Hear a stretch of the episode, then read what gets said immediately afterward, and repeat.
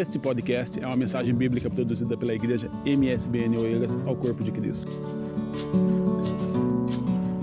Texto conhecidíssimo, verdades fundamentais do Evangelho, que quanto mais a gente pensa, melhor permitimos o Espírito Santo trabalhar em nosso coração. Vejam comigo o versículo 30. Diz-nos assim a palavra de Deus: Amarás, pois, ao Senhor teu Deus de todo o teu coração, de toda a tua alma, de todo o teu entendimento e de todas as tuas forças. Este é o primeiro mandamento. Você pode ler essa parte comigo? Vamos lá? Amarás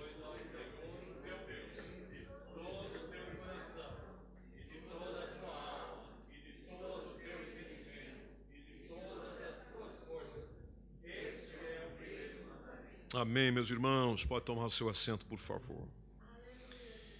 Meus irmãos, essa expressão de Jesus acontece depois de uma discussão que ele teve sobre ressurreição. Ressurreição, caso você não saiba, é o voltar à vida, é a ação de retornar da morte. Jesus discutia com um grupo, você pode ver aí no contexto da sua Bíblia, a partir do versículo 18, um grupo chamado de saduceus. Saduceus eram os intelectuais da época de Cristo. E os saduceus diziam que a crença da ressurreição dos mortos, ela não podia ser confirmada. E na opinião deles não podia ser confirmada por uma única e simples razão, ela não estava nos escritos de Moisés. O historiador Flávio Joséfo declara inclusive que a, a crença dos saduceus era de que a alma morria com o corpo. Essa era a compreensão deles. Bom, Jesus discutiu isso com eles naturalmente, eu não vou entrar no contexto. A resposta de Jesus é que eles tinham dificuldade de compreender isso por uma única e simples razão: é de que eles não conheciam as Escrituras e nem o poder de Deus. E um dos mestres da religião que estava ali ouvindo aquela discussão percebeu a resposta de Jesus. E aí é onde ele pergunta: de todos os mandamentos, qual é o mais importante? Jesus começa a responder a partir do versículo 29. Jesus responde-lhe que o primeiro de todos os mandamentos é: Ouve Israel, o Senhor nosso Deus é o único Senhor. Repetição de Deuteronômio 6,4. Aí nós temos o versículo 30, que Amarás, pois, ao Senhor teu Deus de todo o teu coração, de toda a tua alma, de todo o teu entendimento, de todas as tuas forças. Este é o primeiro mandamento, recitando Deuteronômio 6,5. Então, quando alguém dá um mandamento, essa pessoa diz o que quer. Todo preceito, toda determinação, toda formalidade, toda lei, toda norma, toda regra, ela tem uma intenção. É aquilo que uma pessoa espera que aconteça. É a vontade dela.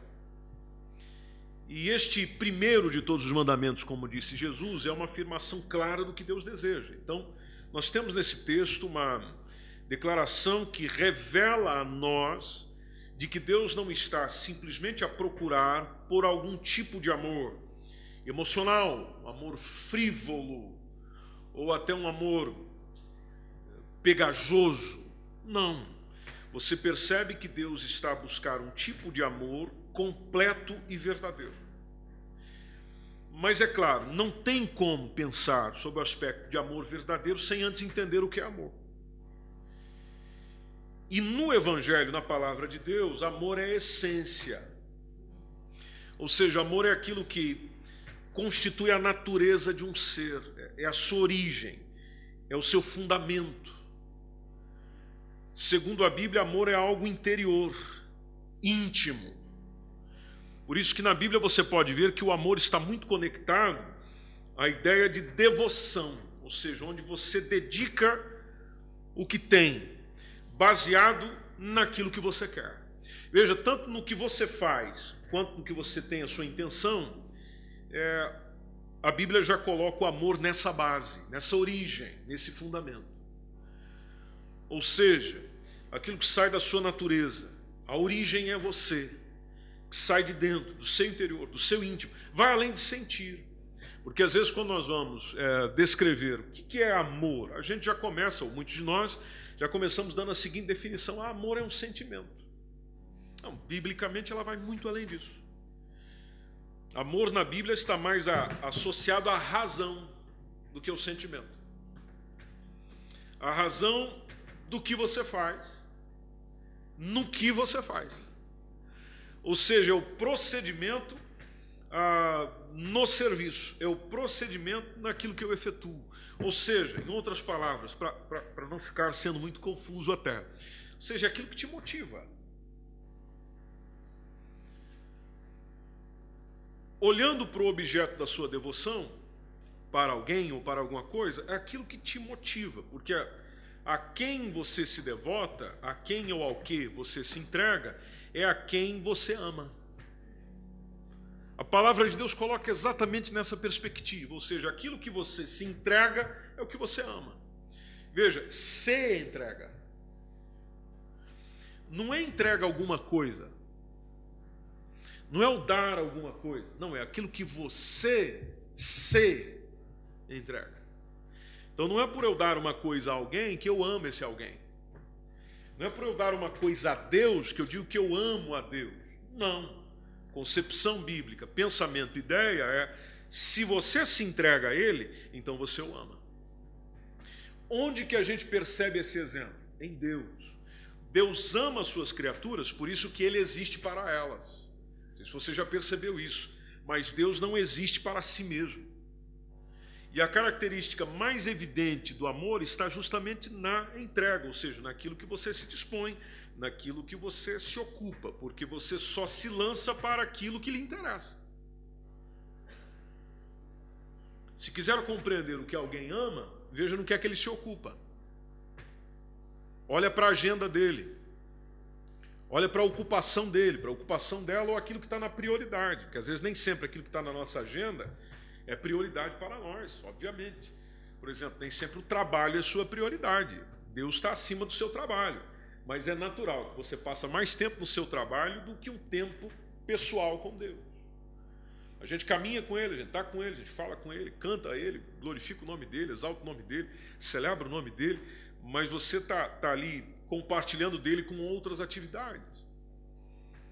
Você entrega o que você é e você entrega o que você tem, custe o que custar. É partindo desse princípio que a Bíblia chama amor. E ela não só dá teoria, ela dá exemplo prático. E não tem, a gente pode até tentar outros exemplos, mas não tem. O melhor é Jesus. Melhor exemplo de pessoa que ama dentro da palavra de Deus é a pessoa de Jesus Cristo, porque Jesus amou tanto que ele se ofereceu. Pensa comigo um pouquinho. Ele se ofereceu por quem nunca se ofereceu para ele.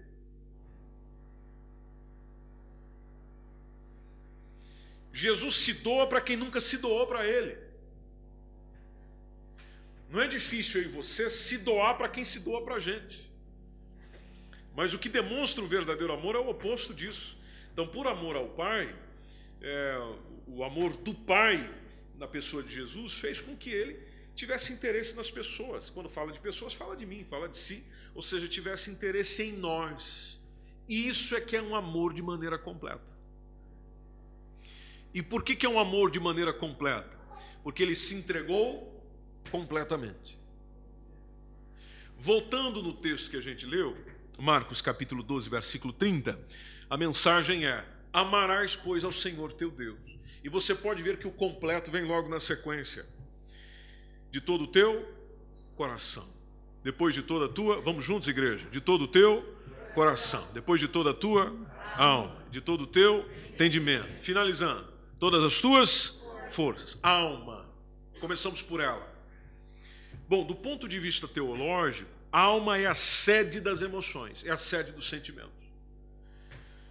Coração representa o ser interior. Biblicamente falando, teologicamente falando. É o que nos faz amar, é o que nos faz chorar, é o que nos faz ah, pecar. Por incrível que pareça. Quem contou isso é o próprio Senhor, Marcos capítulo 7, dizendo que é do interior do coração que provém tudo aquilo que não presta. O ter empatia tem a ver com o coração. Não fecha só nisso, fala da mente.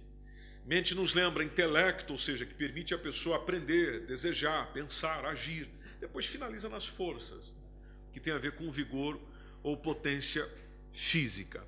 Então, amar a Deus de todas as suas forças implica o quê? Implica usar meu corpo e tudo que está acontecendo dentro dele para Deus ser honrado.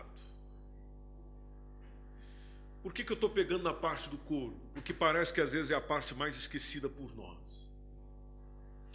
E a Bíblia fala tanto do corpo, que chega até dizer que o nosso corpo foi comprado porque nele existe uma habitação.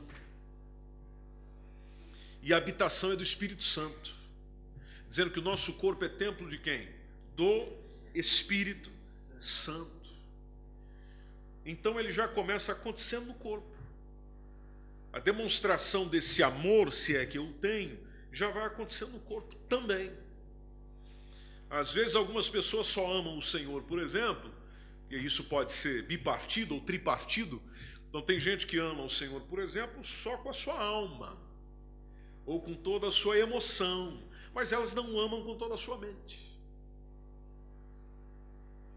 No aspecto emocional elas se entregam, no racional não. Eu vou te citar um exemplo. Às vezes no louvor, nós temos a música acontecendo, a música mexe com as nossas emoções. Aliás, a música, a definição dela é exatamente essa: é a expressão, é a arte que expressa emoções. A música mexe. Da mesma forma que ela expressa, ela também provoca impressões.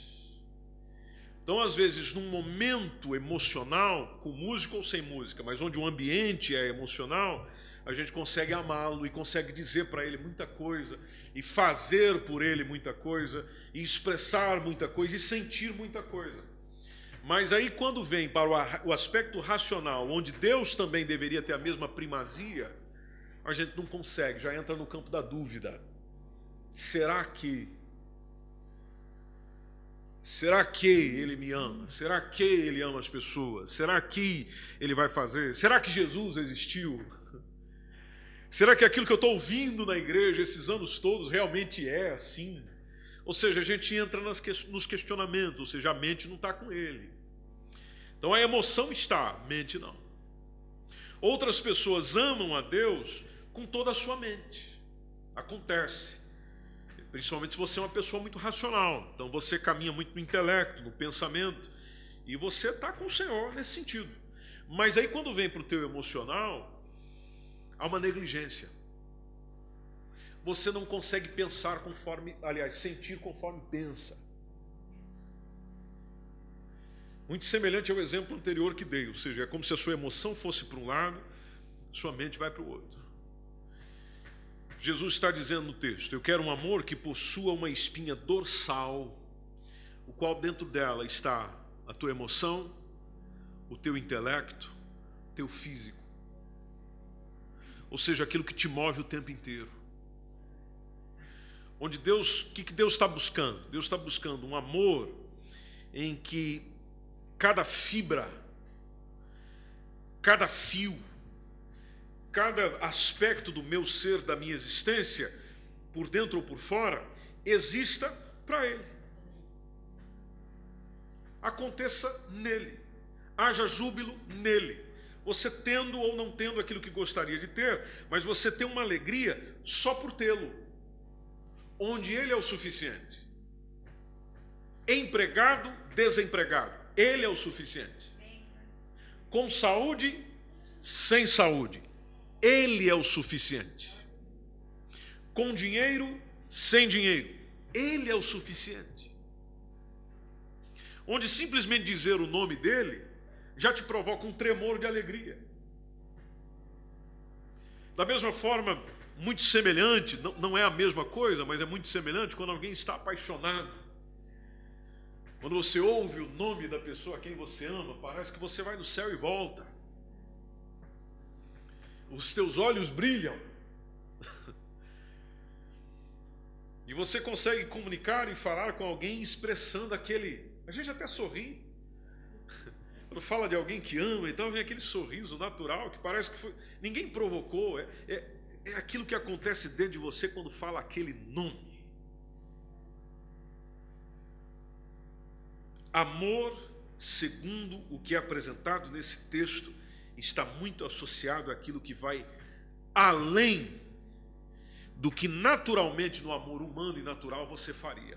Tanto que Jesus, especificando e sintetizando isso um pouco mais para a gente, Mateus 5,44, eu tenho que amar de uma maneira que eu seja capaz de amar os meus inimigos.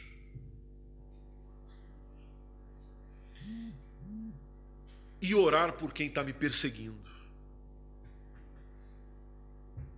Ou seja, o dia que eu e você conseguir olhar para uma pessoa que não gosta da gente, te atrapalha na vida, complicou tua história, quer destruir teus sonhos, não acredita em você, você é a mesma coisa que um nada para ela, e você conseguir olhar para essa pessoa e amá-la, você chegou no nível. O dia que você conseguir dobrar o teu joelho e passar algumas horas de oração orando por quem te persegue e abençoando a vida dele, abençoando a vida dela, apesar de que ela está tramando contra si o tempo inteiro, então quer dizer que eu e você chegamos naquele nível.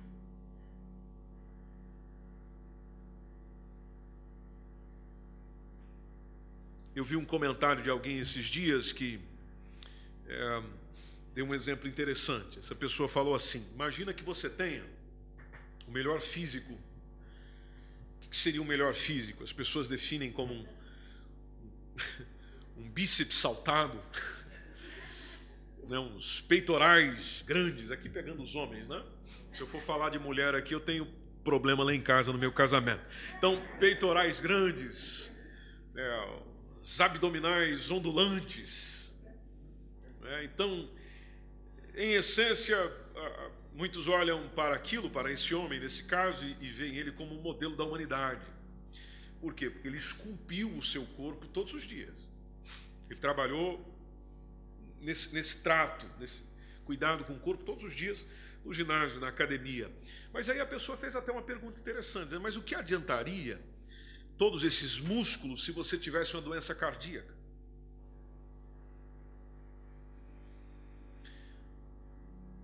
Concluindo o pensamento dele, você pode ficar muito bem por fora, mas se o seu coração estiver doente e fraco, então o teu excelente estado físico é, não lhe adiantará muito. Toma isso para essa reflexão de hoje. Da mesma forma, e, e trazendo para esse momento que nós estamos agora. Se você frequenta uma igreja, se é que você frequenta, você lê a sua Bíblia, se é que você lê, você ora, se é que você tem orado, mas o seu coração estiver espiritualmente doente com a falta de amor por Deus, que é aquilo que a gente está conversando hoje, então você estará numa situação parecida. Por isso que às vezes a caminhada espiritual é tá, tá ali, tá seca, tá. Você, você até tenta, mas, mas não vai. Você está no culto, mas não consegue conectar. Alguém fala de oração, de louvor, de cântico, mas aquilo não provoca nada. É como se você tivesse morto. E às vezes não é por uma situação propriamente difícil que você está vivendo, é porque não sente nada mesmo. Não provoca nada em você, nem na sua mente, nem no teu coração, nem no teu físico. Não existe o alegrei-me quando me disseram vamos à casa. É entristeci-me quando me disseram vamos ao culto. Porque eu preferia ter ficado em casa. E esquecemos, por exemplo, que dentro do Novo Testamento a casa sou eu.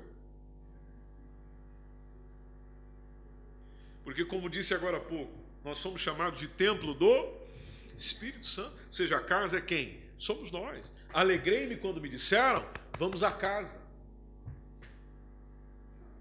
Ou seja, eu vou encontrar-me com o meu Deus aonde? Aqui dentro. Eu estou indo lá na coletividade, eu estou lá com os meus irmãos, é importante a reunião com os meus irmãos, se não fosse importante a Bíblia não ensinava, e os textos são diversos nesse sentido, mas esse não é um assunto do dia. Mas há uma felicidade quando fala de um culto ao Senhor. seja lá dentro da sua casa, seja num culto público, seja em qualquer lugar. Há um júbilo, dizer, uau, vamos oferecer algo a ele, do seu jeito, do seu temperamento. Nem todos nós somos expressivos, nem todos nós saímos por aí saltando, pulando e, e batendo palma e dançando. É, não, é do seu jeito, da sua forma. Mas aqui dentro a festa está acontecendo. Há um júbilo. Veja, isso é expressão de, de amor, ou seja, daquilo que está dentro de você. Por isso que essa afirmação de Jesus vem depois de uma discussão sobre ressurreição. Aqui a gente compreende o contexto. Por quê? Porque através da vida, da morte da ressurreição de Jesus Cristo, Deus expressou, repita comigo, Deus expressou, Deus expressou o seu amor por cada fibra do meu ser. Em outras palavras, Deus nos comprou por inteiro. Ele se entregou por inteiro para nos comprar por inteiro, para que a gente inteiro seja dele. Exista para ele. Então, o mínimo que eu e você podemos fazer, igreja amada do Senhor, é amá-lo de volta com aquilo que vem sendo dito desde o Antigo Testamento, com todo o nosso coração, alma, mente e força. É o mínimo.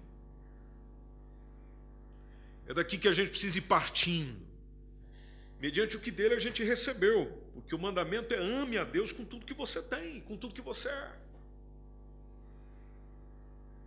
Eu encerro contando uma, um, um, um enredo de um filme, um filme por nome Amor em Jogo. Alguém já viu esse filme? Não? Então fica a dica aí. Hashtag fica a dica. Amor em Jogo, o nome é bonito. Amor em Jogo. Porque ele tem uma, uma, uma história muito interessante. Conta de um fanático torcedor de uma equipa de basquete. E esse torcedor, raras vezes, como ele acontece dentro de um contexto americano, então, sempre quando chegava primavera e verão, esse torcedor estava ali envolvido com o time dele o tempo inteiro. Aí chega o inverno. Durante o inverno, esse personagem, esse rapaz, ele se apaixona por uma mulher. E ele conquista o coração dela. E a mulher, naturalmente, o conquistou também. Aí chegou a primavera. Bom, na primavera e no verão, ele se envolvia com quem? Com basquete nesse caso. Para nós, futebol. Para eles lá, basquete porque aqui em Portugal a gente vê mais expressão por futebol do que por basquete. Dá para ver a celebração do esporte em campeão dias atrás. Chega a primavera e a mulher descobriu que é, ele era uma pessoa diferente durante o campeonato. Ele não tinha tempo para ela, a não ser que ela se dispusesse a acompanhá-la aos jogos. Porque nesse período ele se voltava para o seu time. Bom, consequência, você sabe que a relação não, não aguenta. Ela foi lá e terminou o namoro por causa do seu fanatismo. Aí o rapaz foi conversar com o amigo dele. A gente precisa ter um amigo para conversar as coisas difíceis da vida e que nos digam verdades que a gente precisa ouvir. E indo conversar com um amigo, o amigo fez para ele a seguinte pergunta: está no filme, depois você. Claro que o filme é bem mais bonito do que eu contando, obviamente. Mas no filme ele chama ah, ele a seguinte reflexão: Você ama a equipa de basquete. Você ama a equipa de basquete. Mas aí depois logo ele faz uma pergunta. Mas diga-me lá, quantas vezes a equipa de basquete correspondeu ao teu amor?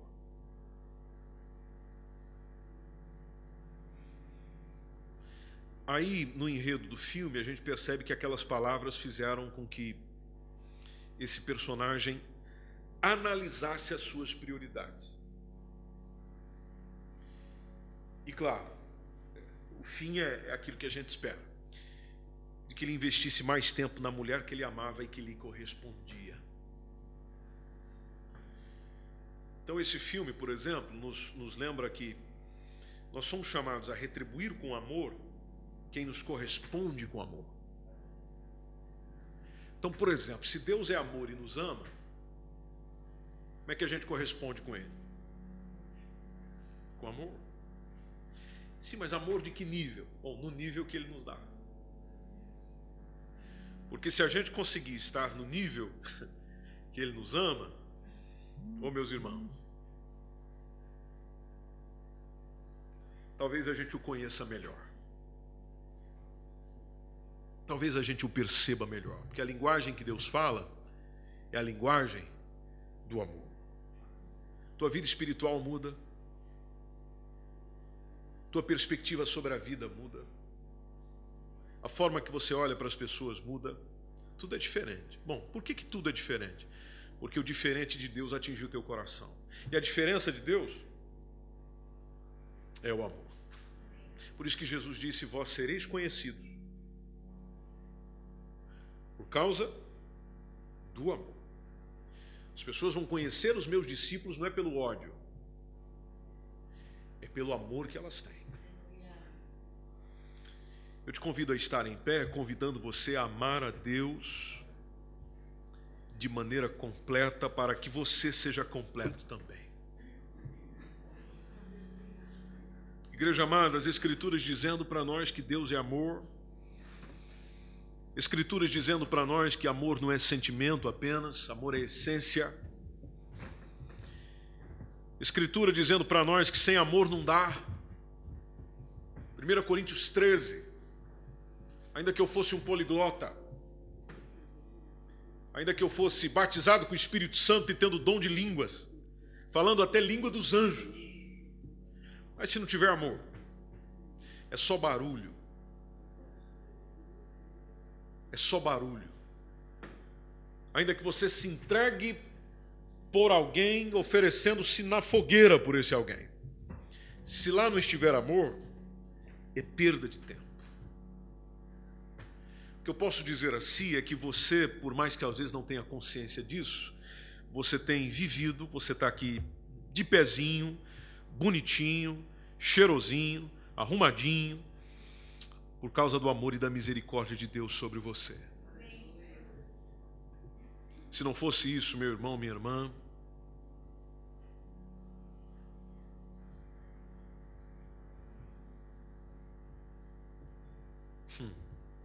eu e você estávamos perdidos. Jesus viveu, Jesus morreu, Jesus ressuscitou para nos redimir, movido por amor. Por isso que o João chegou a dizer: Nós o amamos, porque ele nos amou Aleluia. primeiro. Meu amigo, amiga que está com a gente aqui hoje, ou nos acompanha pela internet, você já experimentou essa plenitude do amor de Deus em teu coração?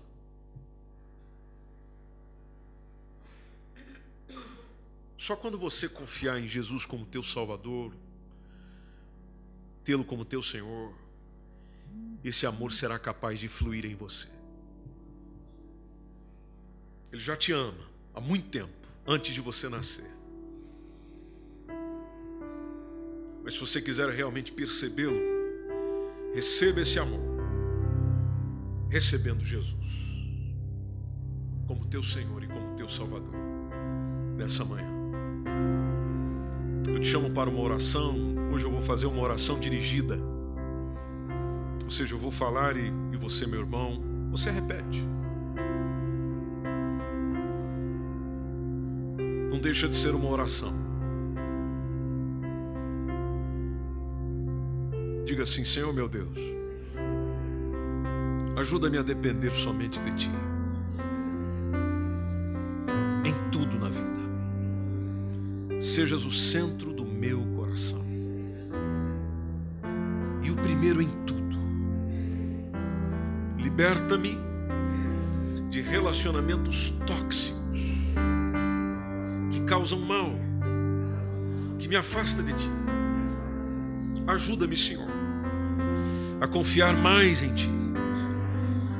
Tu és um pai amoroso, um pai que cuida, um pai que livra, um pai que ama, um pai que ensina. Então ensina-me a te conhecer a te amar mais pela tua palavra. Eu te agradeço, Senhor, porque o Senhor me amou primeiro e tem me ensinado a amar em espírito e em verdade. E eu quero te amar, Senhor. Que o meu amor seja visto na prática, na fé e na obediência. Tua palavra, em nome de Jesus. Amém.